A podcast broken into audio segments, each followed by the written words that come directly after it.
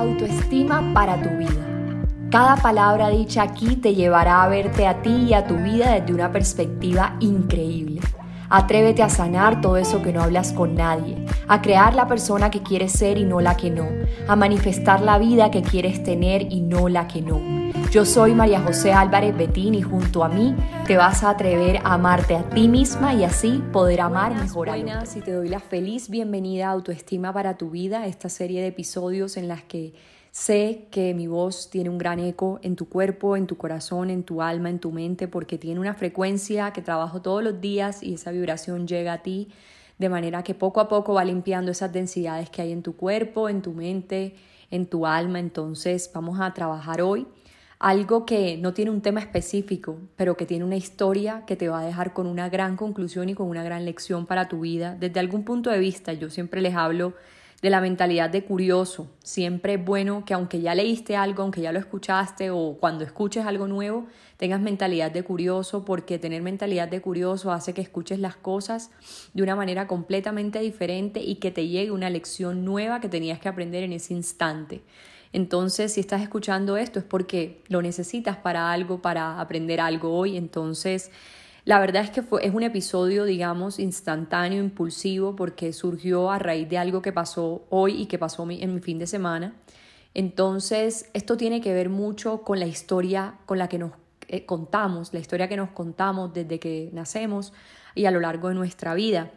Yo decía hace poco que Albert Einstein, yo lo recordaba, Albert Einstein decía que el yo no existe, ¿cierto? Que lo que existe es que somos una ilusión y que nosotros alimentamos una historia según cómo nacimos, el nombre que nos pusieron, las personas que nos rodearon, el lugar donde nacimos, etc. Pero que somos como polvos de estrellas. Y esto te lo digo porque yo soy una fascinada del comportamiento humano, soy una fascinada de la mente, de cómo nosotros estamos creados y esa es una definición que me gusta y además porque me recuerda que crecí con un hombre, crecí con una historia que me he venido contando, pero que la historia que me contaba a mis 27 años no tiene que ser necesariamente la historia que me siga contando el resto de mi vida. Es decir, no necesariamente el lugar donde llevo estando 27 años tiene que ser el mismo en el que esté los próximos 100 años de vida, de mi vida, porque yo quiero vivir 120 por lo menos. Entonces, a lo que voy con todo esto es uno a reconocer que los seres humanos nos contamos una historia que nacemos y bajo ese lugar, esas personas con las que nos rodeamos, esos cuidadores de infancia que tuvimos, vamos como construyendo y alimentando esa historia y vamos pensando soy capaz de esto, no soy capaz, soy digno, no soy digna, soy merecedor, no soy merecedor. Hace poco estaba en una cita con una de mis alumnas y ella me decía es que yo soy buena para los negocios, soy muy buena para hacer plata. Y por otro lado me decía, siempre he sido muy prevenida. Y, y me hablaba tan bien y tan mal de ella que yo decía, increíble cómo los seres humanos nos contamos una historia sobre nosotros mismos, ¿cierto? Y es tan fácil cambiar esa historia cuando reconocemos que nosotros mismos la hemos, la hemos creado y que así como la creamos podemos contarnos una nueva simplemente, con paciencia, con amor y con trabajo, claramente, por eso estamos aquí.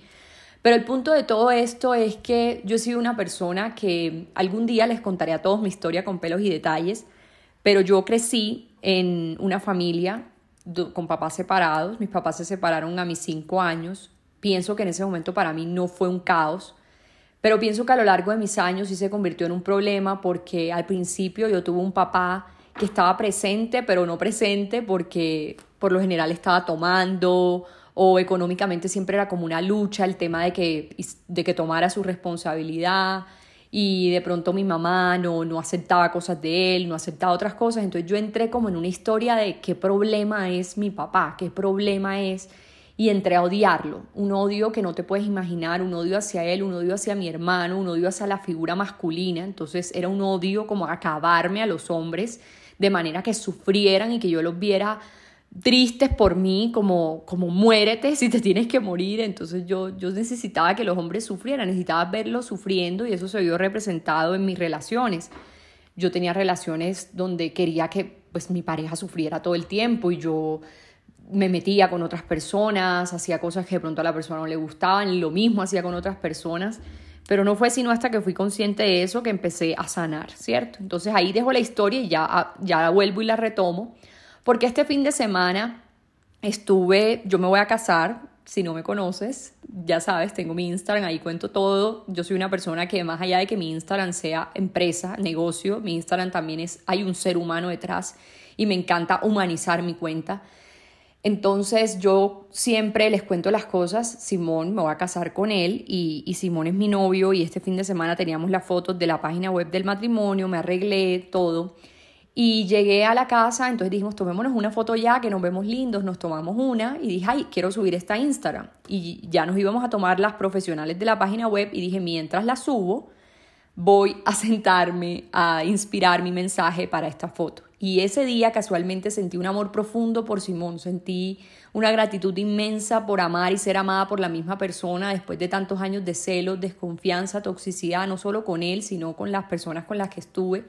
Entonces, mientras me inspiraba, él llegó y a donde yo estaba y me decía como lleva media hora inspirándote, no sé qué. Entonces, no sé, yo en ese momento como estaba, estoy con mis hormonas revueltas por que se me estaba yendo la regla, entonces de un momento a otro peleamos y una cosa chiquitica se convirtió en una cosa enorme y ya y la foto iba con un mensaje hermoso y la gente poniéndome cosas divinas y yo peleando con Simón y discutiendo y yo decía, increíble, yo le decía, increíble, mira, acabo de inspirarme y poner esto tan bonito y en un segundo armamos una locura. ¿Qué, ¿Qué, es esto? Entonces, en el proceso de la discusión de ambos, fue un tema como de siempre ver, y, era lo que yo le decía a todos en mi comunidad de, de redes sociales, yo les decía, no siempre veas el 1%, que es lo que la gente pone en Instagram. Siempre hay cosas que pasan. Yo subí esta foto y de un momento a otro se arma la pelea y hay que resolverla. Entonces, esta pelea se relaciona mucho con lo de mi papá y con este tema de este episodio porque en esa pelea yo quería tirar la toalla. Yo nunca, casi nunca peleo con Simón, casi nunca tenemos situaciones así, nunca, la verdad, porque hemos aprendido a manejarlas.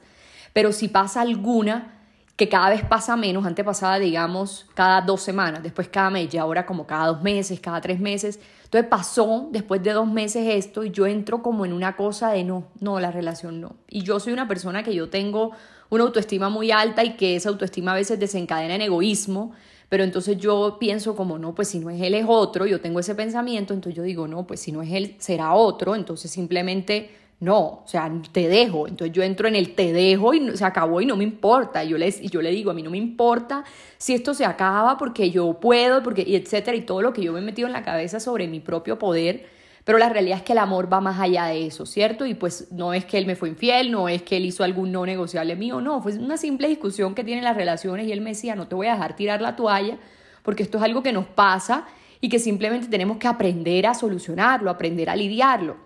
Entonces, en ese camino, cuando estábamos aprendiendo esto, cuando estábamos hablando de esto, yo me di cuenta de muchas cosas y es algo que he venido trabajando en mi vida y es que como mis papás se separaron,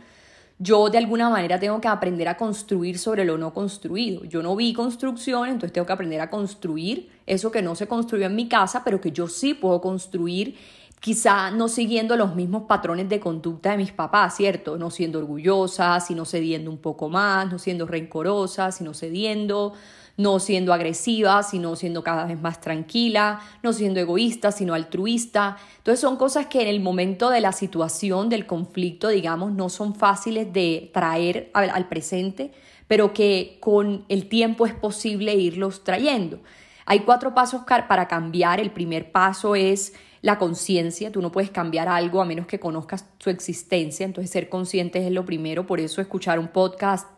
es tan importante porque eso saca a la luz aspectos de ti que tú no conocías. Segundo, la reflexión, preguntarnos qué, cómo estas creencias y esta forma de ser mía está afectando mi realidad y creando todo esto que estoy viviendo. Número tres, el cambio al instante, que tiene que ver con que entre el estímulo y la respuesta hay un espacio y en ese espacio es donde está nuestra libertad para hacer un cambio al instante y responder ante la situación desde otra forma. Y lo cuarto es la integración. Ya cuando tú respondes ante la misma situación de otra forma, ya se crean nuevas redes neuronales en tu cerebro y se generan nuevas sustancias químicas en tu cuerpo que, se, que, hacen que de alguna manera tú empieces a ser otra persona y a actuar de otra manera.